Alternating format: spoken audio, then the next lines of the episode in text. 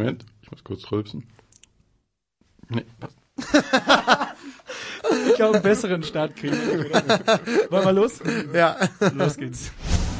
Let's get ready to rumble! Die Sebastians. Der Podcast mit Sebastian Glate und Sebastian Heigel. For the thousands in attendance and the millions watching around the world. Die Sebastians. Ein wunderherzliches Hallo von den Sebastians. Folge 2. Grüß euch. Wir wagen es nochmal. Ja, das, das, das Experiment geht weiter und ich bin sehr froh, dass du dieses Mal die Begrüßung gemacht hast, weil Dankeschön, danke. ich bin sehr schlecht in Begrüßungen und Verabschiedungen. Das dauert immer länger, als es dauern müsste bei mir. Dann stelle ich dich noch mal richtig vor. An meiner Seite heute wieder mit einem feinsten Cappy und einem wunderschönen Pulli. Sebastian Glate. Servus. Und an meiner Seite heute mit einem Sportsacko aus der persönlichen Begründung, äh, dass er keinen anderen Pulli mehr zu Hause hatte. In Wirklichkeit möchte er einfach nur fresh aussehen. Sebastian Heigel. Wir begrüßen euch da draußen ganz herzlich an den äh, YouTube-Kanälen, an den iTunes-Empfanggeräten und an jeder Podcatcher-App. Podcatcher-App, hätte ich auch gewusst. Unser Konzept sieht wie immer vor, dass wir einen äh, interessanten Gast euch heute vorstellen werden. Und was meinst du, wollen wir gleich anfangen, Sebastian Heigel? Können wir gerne machen. Wir stellen ihn euch vor, unseren Gast, beziehungsweise er schaut schon ganz skeptisch. Nö, nö, nö, überhaupt nicht. Heute bei uns zu Gast ist Jan Struckmeier. Jan Struckmeier ist äh, talentierter junger Theaterregisseur, Schauspieler und hat allerdings auch noch ein paar dunkle Seiten in seinem Charakter, die wir heute aus ihm herauskitzeln wollen. Ja, wir wollen einiges wissen von dir, Jan. Wir hatten es letzte Folge schon und wir ziehen es knallhart durch. Wir wollen dich ganz schnell kennenlernen, innerhalb von, ich zitiere einen sehr weisen Mann, 99 Sekunden. Wenn so viele Sekunden hat, nur mal eine Minute. Weil bevor du richtig zu Wort kommst, wollen wir die bisschen unangenehmeren Fragen von dir wissen. Also einfach nur, wenn du die Fragen hörst, dich im Kopf für eine dieser äh, Antwortmöglichkeiten, die wir dir vorgeben werden, entscheiden und dann schauen wir, dass wir das hoffentlich in einer Minute durchkriegen. Bist du ready, Jan Struckmeier? Ich bin ready. Sagen Sie mal, wer sind Sie? Stellen Sie sich doch mal vor. Die Sebastians und das schnelle Fragengewitter. Heute mit Jan Struckmeier. Hallo. Komödie oder Tragödie? Komödie. Hipsterviertel oder Naturidyll? Naturidyll. Bio-Supermarkt oder Discounter? Ja, Discounter. Sophokles oder Brecht? Brecht. Volkstheater oder Fußballstadion? Fußballstadion. Poetry Slam, ist das für dich Bullshit-Bingo oder Kunst? Bullshit. Handgeschriebener Brief oder doch lieber eine WhatsApp-Sprachnachricht? WhatsApp-Sprachnachricht. Klaus Kinski, Kinski oder Werner Herzog? Beide. Ähm, Kommunenleben oder Häuschen in der Vorstadt? Häuschen in der Vorstadt. Wildes Rumgeknutsche lieber im Stück oder im Suff? Im Suff. Und da war's. Da war die 80er Jahre, ähm, da war die 80er Jahre Explosion. Ich möchte eine Bonusfrage noch, äh, Bitte noch raisen, weil sie mich Okay, interessiert. okay. Lieber nüchtern in die Disco oder besoffen zur Familienfeier? Lieber besoffen zur Familienfeier. Weil da wird man früher oder später eh besoffen. Deswegen nee, es gibt einfach nichts Schlimmeres, als nüchtern irgendwie in die Disse zu gehen. Jan Stuckmeier, schön, dass du bei uns bist und schön, da- dass wir kurz in dein äh, Privatleben schauen durften. Ich glaube, wir werden nachher noch ein bisschen nachhaken, was die Fragen gerade anging, weil ich, zum Beispiel bei Poetry Slam, das ist bei mir so ein ganz heikles Thema. Da Und wir bei mir auch. Soll ich gleich was dazu Du erzählen? bitte gerne, schieß los. Äh, also ich hatte eine kurze Zeit oder auch eine längere, wo ich die ganze Zeit äh, Gedichte geschrieben habe und aber eher so quasi versucht habe, so performativ irgendwie so an die Grenzen der Kunst zu gehen. Ich habe dann einmal ein Gedicht geschrieben, das quasi so Richtung Poetry Slam ging. Das war mir auch extrem peinlich. Das war wäre dann so gewesen, dann hätte ich quasi das, das, ging 17 Minuten insgesamt dieses Gedicht ähm, und dann hätte ich das vorgetragen und dann gibt's ja immer zwei Runden und dann hätte ich so bei der Hälfte aufgehört und hätte gesagt, wenn ihr die zweite Hälfte hören wollt, dann müsst ihr mich ins Finale schicken. Dann hätte ich die schon mal so, so ein bisschen so dazu gekriegt, dann hätte ich die zweite Hälfte gemacht, dann hätte ich wahrscheinlich gewonnen, weil das echt ein gutes Gedicht war.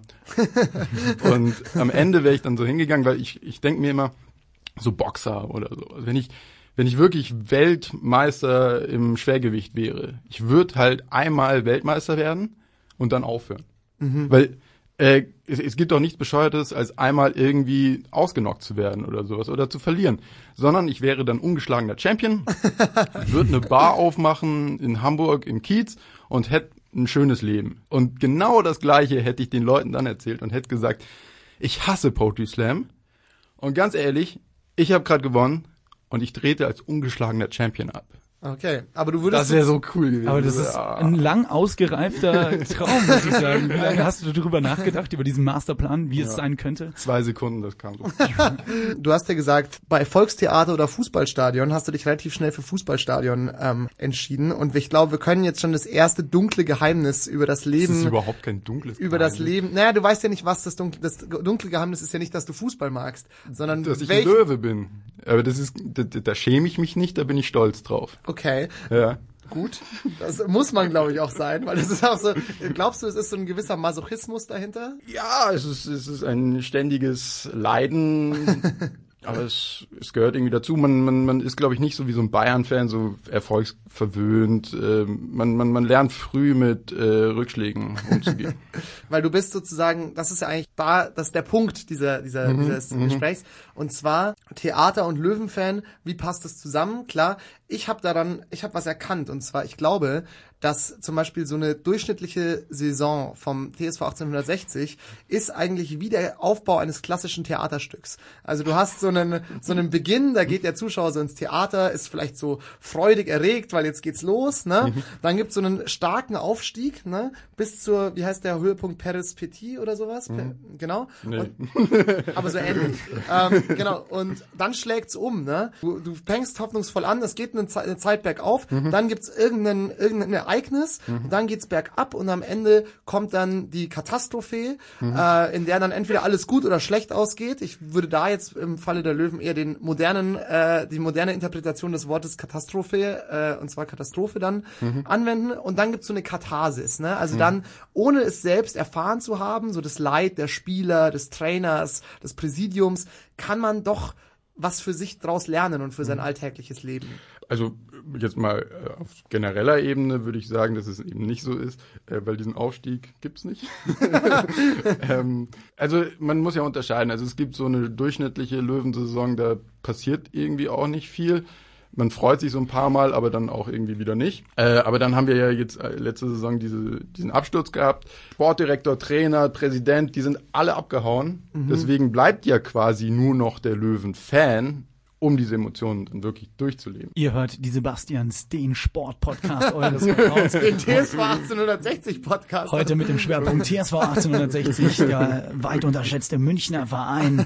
Eine Liebe, ein Verein. So, Jan, magst dich mal für alle, die jetzt vielleicht nichts mit Theater am Hut haben, aber sich vielleicht dafür interessieren könnten, wie wir beide zum Beispiel, ähm, mal kurz vorstellen. Wer bist du? Woher kommst du? Was machst du? Ich bin Jan. Äh, Ich komme aus München und äh, ich studiere Theaterwissenschaft. Da kann man schon mal in die unterschiedlichen Richtungen gehen. Musiktheater, Tanztheater, Sprechtheater, Performancetheater. Das ist so der neueste Shit. Ich habe mich auf Sprechtheater spezialisiert, beziehungsweise eine Zeit lang auch so, so äh, Spieltheorien bearbeitet, äh, habe so überlegt, okay, äh, wa- was ist der klassische Schauspieler? Das ist der, also in der typischen Vorstellung, der auf die Bühne geht, Hamlet spielt mit sehr viel Pathos. Dann gibt es so den Brecht, der dann sagt, nee, sowas muss man aufbrechen. Mein erster großer Forschungsschwerpunkt war, worüber ich dann meine Masterarbeit, äh, Bachelorarbeit geschrieben habe, war Komik. Und da habe ich dann quasi so die Rolle des Schauspielers verglichen mit, wie sich Komik in den letzten 500 Jahren gewandelt hat.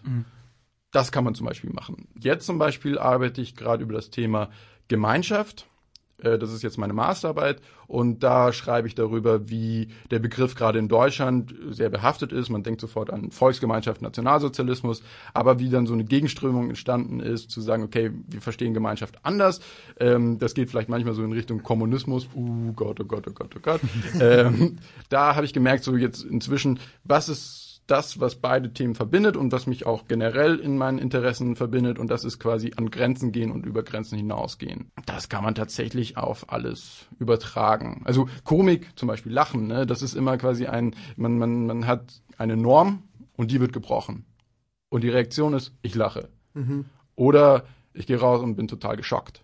Das ist quasi. Also du spielst ja. auch mit den Erwartungen des Zuschauers. Genau, genau. Aber man, man, man kann quasi mit den Erwartungen des Zuschauers spielen, dem klassischen Zuschauer, und dann gibt's aber den Zuschauer, der quasi schon eine Metaebene denkt. Oder so. Also wenn man sich allein so die Comedy-Szene oder die Kabarett-Szene anguckt, dann, dann ist da gibt's ja quasi welche, die, die sind überhaupt nicht lustig für so den normalen Zuschauer, aber die anderen sagen, wow, das ist total genial, weil der verarbeitet quasi auch ganz viele Denkprozesse. Also ich denke da zum Beispiel an Hagen Räther. Der, der setzt sich auf die Bühne mit dem Klavier, hat da Bananen rumliegen und redet ganz entspannt und so. Und ja, manche würden sagen, okay, der schläft gleich ein. Das ist für mich keine Comedy. Da würde er sagen, ich, ich bin auch kein Comedian. Oft auch mit mehr Gesellschaft, äh, Kritik oder Gesellschaftsforschung dann verbunden, eigentlich das Theater, als man sich eigentlich so vorstellen kann. Es ist also nicht nur ein reines Unterhaltungsmedium, wie viele denken. Ja, äh, es, es geht ja nicht nur um das Medium Theater, sondern es geht um alle Medien. Also Theater ist ja, das Interessante, würde ich sagen, ist tatsächlich, dass es ein Hypermedium ist oder vielleicht sogar das einzige Hypermedium. Man kann ein Gemälde auf der Bühne malen. Man kann ein Lied auf der Bühne singen. Man kann das alles machen. Aber man kann nicht in einem Gemälde oder in einem Song das wiedergeben, was das Besondere am Theater ist. Und das ist dieses, dieser Live-Moment. Ich sitze als Zuschauer da, auf der Bühne ist jemand und wir sind im gleichen Raum und wir sind zur gleichen Zeit dort. Und es ist nicht wiederholbar, nicht eins zu eins. Gut, wenn ich mir einen Film angucke, ist das auch nie eins zu eins wiederholbar, weil einmal gucke ich ihn mir im Kino an und es ist mega geil und einmal sitze ich vorm Laptop und es ist, naja, es wirkt nicht. Aber äh, ab, abseits von sozusagen der theoretischen Arbeit, die du mit deinem, die du durch sozusagen durch dein Studium machst, ähm, inszenierst du sozusagen ja auch. Von der Uni haben wir lange Zeit eine feste Bühne gehabt, die Studiobühne, die war in der Ludwigstraße und die war ganz großartig. Die gab es seit 50 Jahren. Peter Stein hat da inszeniert, gearbeitet. Da, da war ein Use You, falls ihr den kennt. Der Rapper, Äh, ja. ja, genau, der, der, der hat da was gemacht. Ähm, Das ist eh so, so eine Rapper-Schiene auch, äh, so eine Rapper-Schauspielerschiene. Yuzi Yu und Fat Tony sind ja auch gelernte Schauspieler beide. Für Tony hat hier in, äh, an der August Eberding, nee, an der Falkenberg hat er irgendwie sowas, der ist auf jeden Fall Münchner. Genau, und da gibt's eben diese, die, oder gab es diese Praxisplattform dazu. Diese Bühne wurde abgerissen 2015. Und seitdem gibt's das in veränderter Form auch, dass es eben auf unterschiedlichen Bühnen in München werden Stücke aufgeführt, quasi von der Uni aus. Aber es ist nicht mehr das gleiche, wie es war. Da habe ich mich sehr zu Hause gefühlt. Da habe ich drei, vier Jahre eine Sache nach der anderen gemacht und eigentlich auch da tatsächlich, ich hatte dann Schlüssel und dann da auch gepennt einfach mal, ähm, weil ich dann keinen Bock mehr hatte. Heute proben wir bis elf, morgen geht's um acht weiter. Ach, dann bleibe ich einfach hier. Sagen wir mal, wenn du mit deinem Studium jetzt fertig bist, möchtest du dann weiterhin als Regisseur tätig sein oder wo soll es für dich hingehen? Ja, äh, diese Frage konnte ich die ganze Zeit eigentlich immer gut beantworten. Ich habe gemeint, ich werde Regisseur. Jetzt, seitdem eben diese Studiobühne seit 2015 weg ist, habe ich immer wieder versucht, quasi ähm, das zu kompensieren, indem ich eben woanders etwas aufgeführt habe und habe aber so gemerkt, dass ich sehr abhängig war von diesem Ort, weil ich eben ein Vertrauen brauche von einem Ort in mich, als auch ich in diesen Ort. Habe eben versucht, mit auf Teufel komm raus irgendwo ein Stück zu inszenieren, das war 2016 und ich habe einfach gemerkt, das funktioniert nicht. Ich würde gerne Regie machen, weil Theater für mich einfach das Medium ist, in dem ich mich ausdrücken kann. Aber ich habe so, so eine Zeit gehabt, wo ich sehr viel drüber nachgedacht habe, wie das funktionieren kann überhaupt, weil ich bin mir da einfach total unsicher geworden. Wir haben uns nämlich mal mit dem Begriff des Regisseurs auseinandergesetzt und haben dazu einen kleinen Einspieler, den wir dir mal zeigen wollen. Lukas Illig hat sich mal mit dem Begriff Regisseur auseinandergesetzt oder Regisseur, ich weiß gar nicht, wie man es richtig es- aus. ich weiß Es es ist Regisseur. Regisseur auseinandergesetzt und wir hören mal rein und danach bitten wir dich, ob du es vielleicht korrigieren kannst, unterschreiben kannst, Einordnen. oder einordnen oder kritisieren. Regisseur. Der Begriff Regisseur kommt vom althochdeutschen Wort gissen, was in etwa sowas ähnliches heißt wie in der Küche das Fenster aufmachen, weil es richtig böse nach Bratfett riecht. Im späten Mittelalter vereinfachte sich der Wortsinn zu es riecht nach Bratfett und schließlich nur noch stinken. In dieser Zeit waren weder das Theater noch Theatermacher hoch angesehen, allen voran der Theaterchef war unbeliebt, den man schlicht Giseur, also den Stinkenden, nannte. Die Renaissance stellte dem Ganzen, wie man das damals eben machte, die Vorsilbe r voran und im Barock sprach man es französisch aus, weil das damals cool war, alles französisch auszusprechen. Bis heute bezeichnet man den Chef einer Theaterinszenierung Regisseur, der Ursprung des Wortes ging jedoch verloren. Die Sebastians Begriffserklärung von Lukas Illig zum Thema, zum Begriff Regisseur. Was sagst du dazu, Jan Struckmeier? Äh, ich ich würde sagen, auf quasi einer weiteren Ebene stimmt das immer noch. Also kein, kein, kein, kein Regisseur stinkt oder nicht alle. Also, Was ich damit sagen will, ist, man muss nicht stinken, um Regisseur zu sein. Das ist keine Voraussetzung. Aber Nein, äh, ähm, Sie stinken nicht? Nein, Sie dürfen kein Regisseur sein. also riechen mir viel zu gut. Aber Also ihre Ambitionen sind gut, aber zeigen Sie mal, zeigen Sie mal Ihre Achsel, kommen Sie mal her. Also würdest du dieser, würdest du dieser Worterklärung Glauben schenken? Oder Ähm. haben wir, oder haben wir das nur völlig erfunden? Nee, nee, äh, ich weiß ich nicht, ob das stimmt oder nicht. Ähm, aber es macht für mich Sinn, weil ähm, jemand quasi eben an die Grenze geht. Also ein, ein guter Regisseur gibt nicht das wieder, was quasi die Gesellschaft als äh, Pfeilchen ausgibt, sondern er setzt seine Duftmarke dazwischen. Okay. Oder war das jetzt erfunden? Es war erfunden. Es war erfunden? Es war erfunden, aber ab jetzt ist es Realität. Ne? Also ich meine, spätestens mit dieser Einordnung von dir kann man das so in den Sprachgebrauch übernehmen, oder? Absolut. Der Gisseur. Der, Ges- der Stinkende. Das ist einfach, auch wenn man jemanden, wenn man jemanden nicht, nicht mag oder so, oder, oder wenn halt jemand unangenehm riecht, zum Beispiel so in der Uni Ja, oder in der ja. Arbeit. Ach, was für ein Gisseur, Mann, hast du das wieder gerochen? Der hat wieder Aber auch die, die, die Vorsilbe Reh, also das würde ja passen, quasi einer, der wieder stinkt. Also quasi das, das, das Werk muss ja auch stinken, quasi stören, stinken, stören. Und dann äh, der, der Regisseur setzt es auf die Bühne und schafft es, dass das, dass das Werk wieder stinkt. Ja, das also ist das- nicht nur einfach so, so dahin, sondern Ja. stinkt. Ich hätte noch eine Frage an der Ja, Stelle. sehr gerne. Jan, du forschst, äh, arbeitest im Theaterbereich hier in München. Wie würdest du die Szene hier einschätzen? Gibt's hier eine Szene, weil Theater, vor allem auch junges Theater, kann und hat oft viel, wenn man zum Beispiel an Berlin denkt oder so, viel mit Subkultur zu tun und hat jetzt München immer den Vorwurf, oh ja, hier gibt's keine Subkultur oder alles ist zu verspießt, zu versnobbt. Würdest du sagen, die gibt es in München? Also es gibt die freie Szene in München, aber es ist auch äh, so etwas wie ein Running Gag, weil ähm, also Nachtkritik, das ist so eine Seite im Internet, die Kritiken in der Nacht schreibt zu äh, Theaterstücken und die machen zum Beispiel immer so Memes. Und da waren dann irgendwie zehn Punkte, die nie jemand sagen würde oder sowas. Und Punkt acht war, ich bin in der freien Szene in München.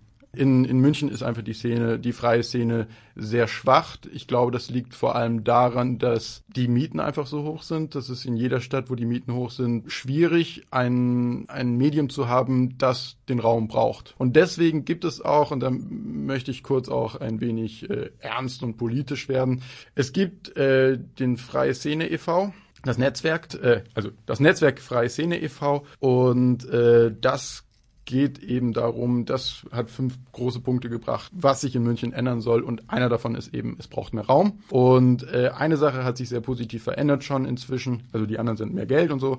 Ähm, es gibt jetzt das Hoch X. Das äh, ist am Kolumbusplatz. Wenn jemand sich irgendwas in der freien Szene angucken will, dann ist das auf jeden Fall ein guter Punkt. Ein anderer Ort, den ich jetzt auch entdeckt habe und zu lieben gelernt habe, ist das Tams-Theater. Das hat eine ganz alte Tradition seit 1970. Philipp Arp hat das damals gegründet und äh, er hat sich selbst in der Tradition von Karl Valentin gesehen. Da will ich jetzt noch zu meiner These kommen. Ich habe nämlich eine Vermutung. Und zwar, wenn man sich mal München anguckt in den 20er Jahren, dann ist hier wirklich, hier hat der Bär gesteppt. Und dann in den 70ern wieder. Wenn man mal guckt, wie viele Jahre dazwischen sind, 50 Jahre und wie lange sind die 70er her?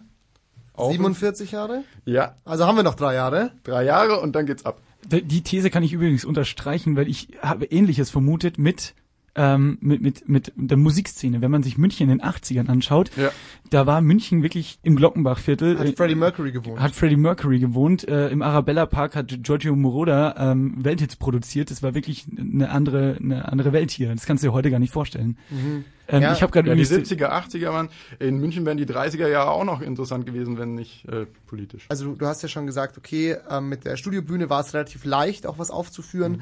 aber vielleicht auch so als Tipp, wenn jetzt jemand sagen würde, er würde gerne mal was inszenieren, wie schafft er das? Wie kommt man dazu heutzutage? Ich würde auf jeden Fall sagen, es ist extrem schwierig geworden, dadurch, dass es keine Studiobühne mehr gibt, weil äh, quasi einfach sich mal auszuprobieren und auch gar nicht mit viel Geld zu hantieren, aber trotzdem einen Ort zu haben, ähm, wo man wo man etwas machen kann, äh, den den gibt es so einfach nicht mehr.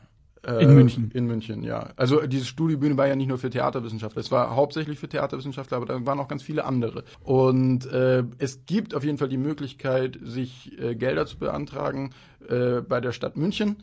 Aber da muss man gewährleisten, dass alle äh, fair bezahlt werden, was ja nicht schlecht ist, aber also ich arbeite meistens mit 18 Darstellern und wenn ich denen allen 2300 Euro Mindestlohn bezahlen muss, also das ist vorgegeben von denen, dann brauche ich extrem viel Geld äh, und das, das habe ich einfach nicht. Und ähm, das ging an der Studiobühne.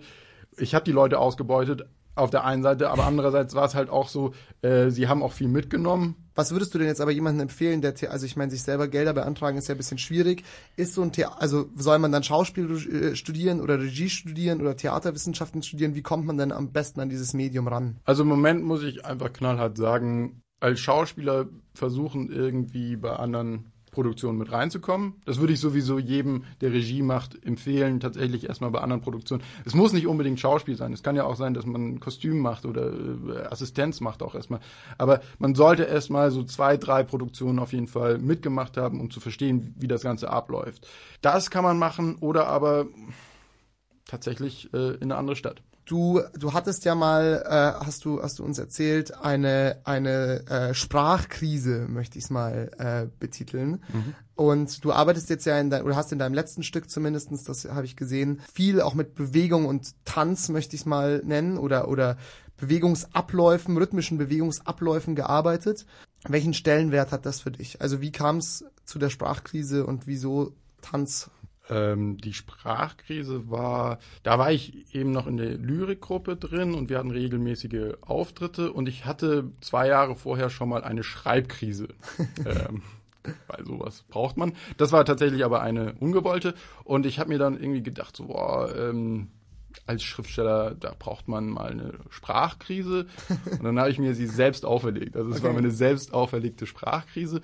Und dann habe ich ein Jahr lang immer meine Texte, also ein bisschen was habe ich noch geschrieben und dann halt die immer so, so zu so ähm, Sounddateien gemacht und dann so verfremdet auch noch und dann kann so ah und dann habe ich so geschrien und sowas. Aber es kamen dann auch noch Texte immer noch und diese äh, Sounddateien habe ich dann immer ablaufen lassen und dann habe ich 19 Minuten lang äh, mich da hingestellt und dann so Ausdruckstanz gemacht.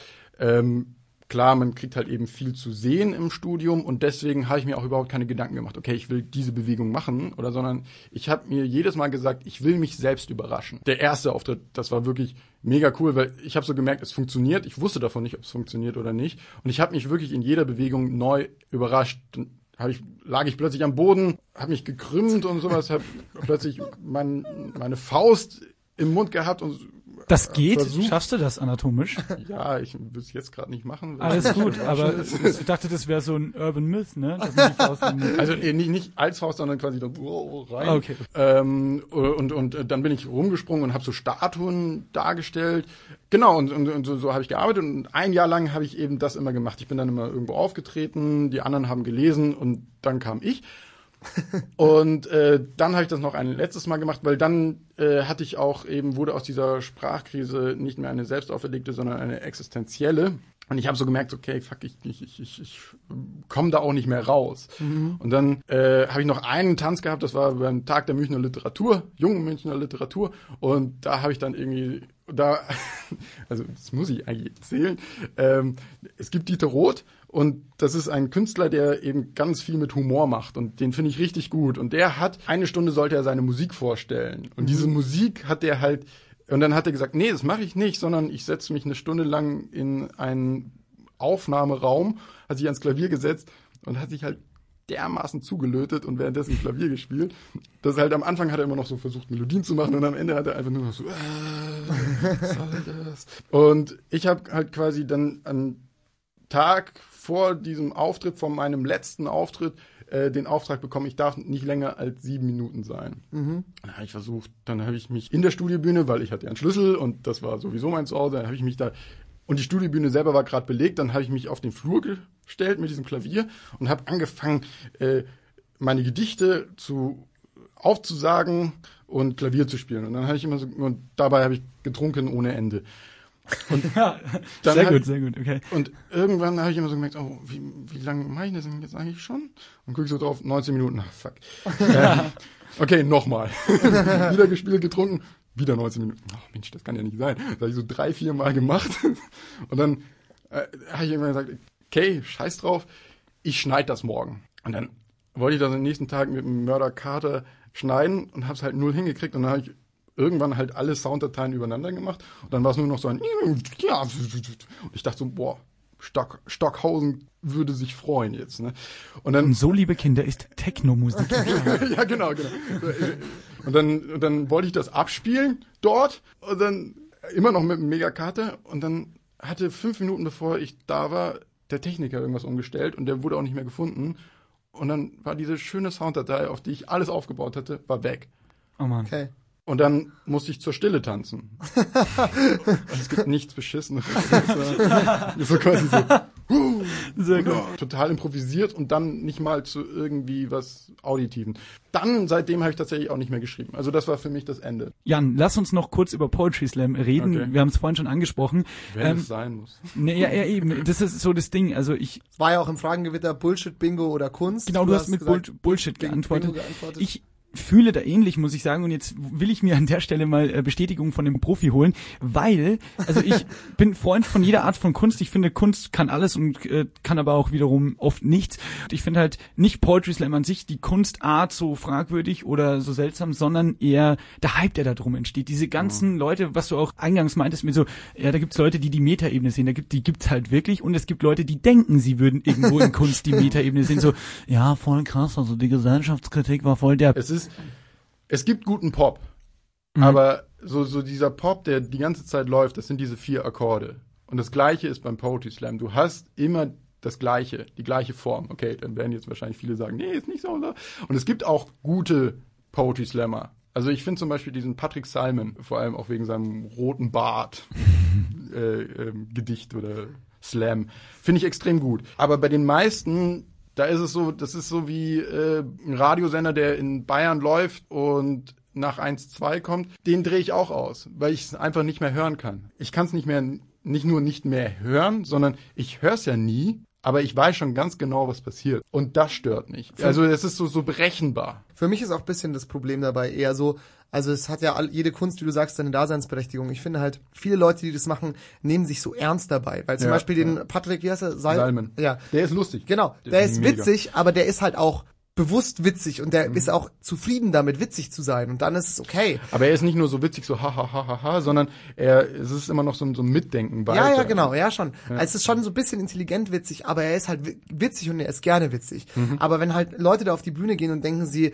sie brechen jetzt eine Revolution los und mir meinen das halt Bier ernst und Mhm. können halt da nicht drüber lachen, wenn man halt irgendwie einen Witz macht oder so. Das finde ich halt immer schwierig, weil so, wenn da halt dein Selbstverständnis irgendwie nicht mit der, mit der, wie soll ich sagen, mit dem objektiven Empfinden übereinstimmt, dann Mhm. ist es halt, keine Ahnung, dann ist halt so eine Pseudo, so eine Pseudo-Geschaftelei, finde ich. Ja, es ist auch bei, bei vielen von denen, also ich setze mich auch tatsächlich wenig damit auseinander, weil es mich einfach nicht interessiert.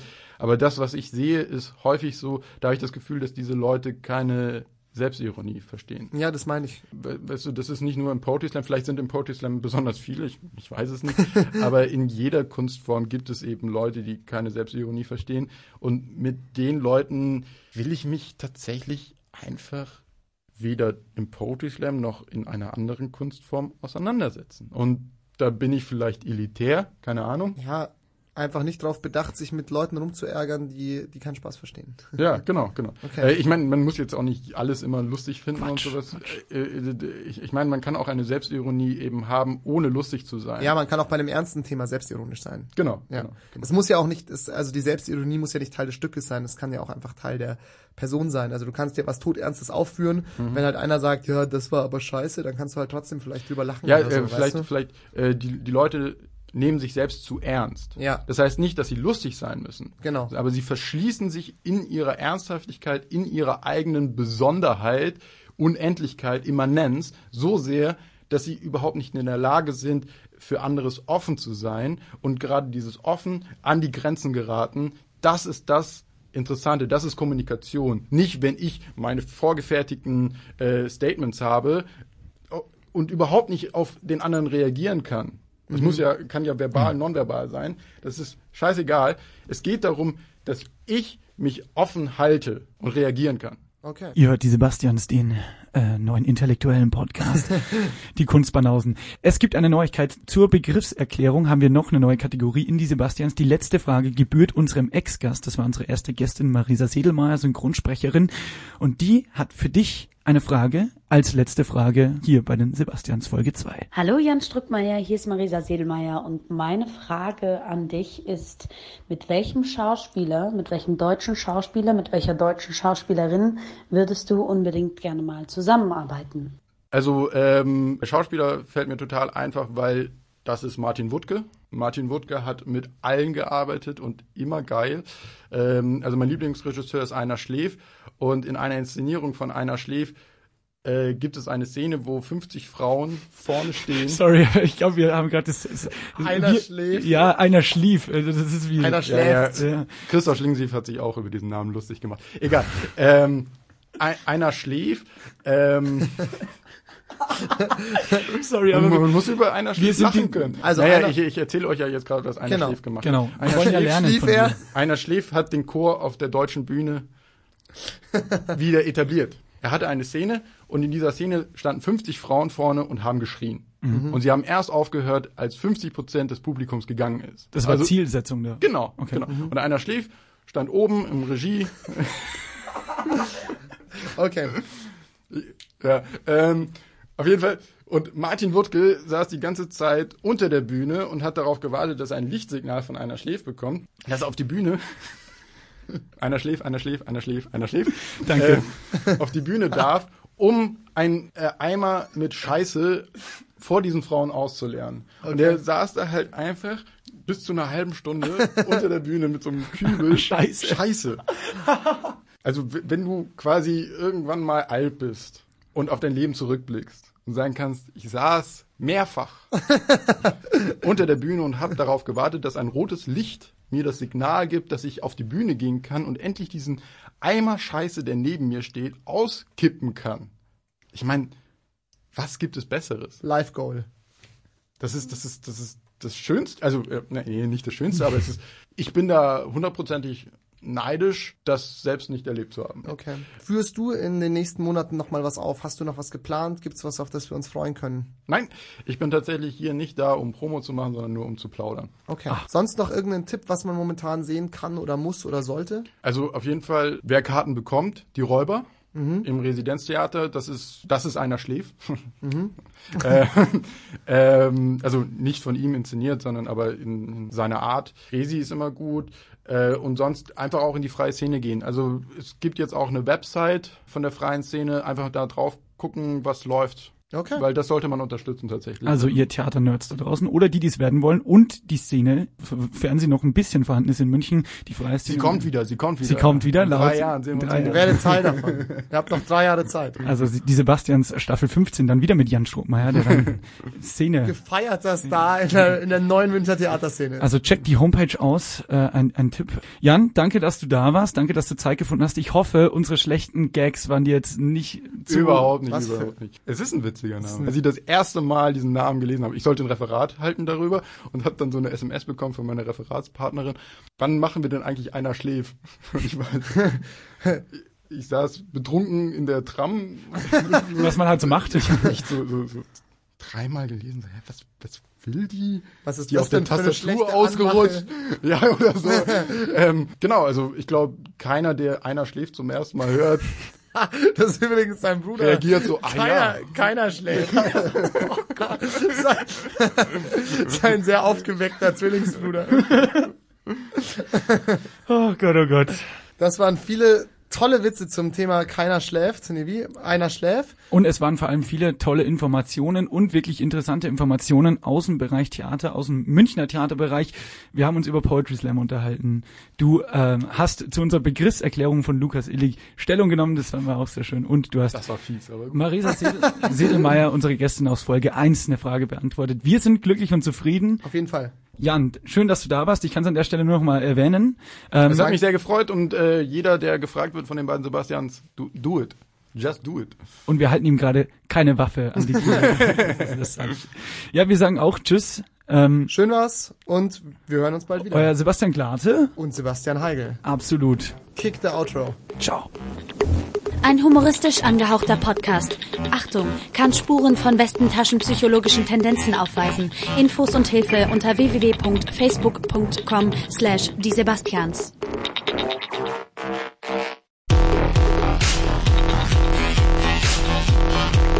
Die Sebastians. Der Podcast mit Sebastian Glate und Sebastian Heigel.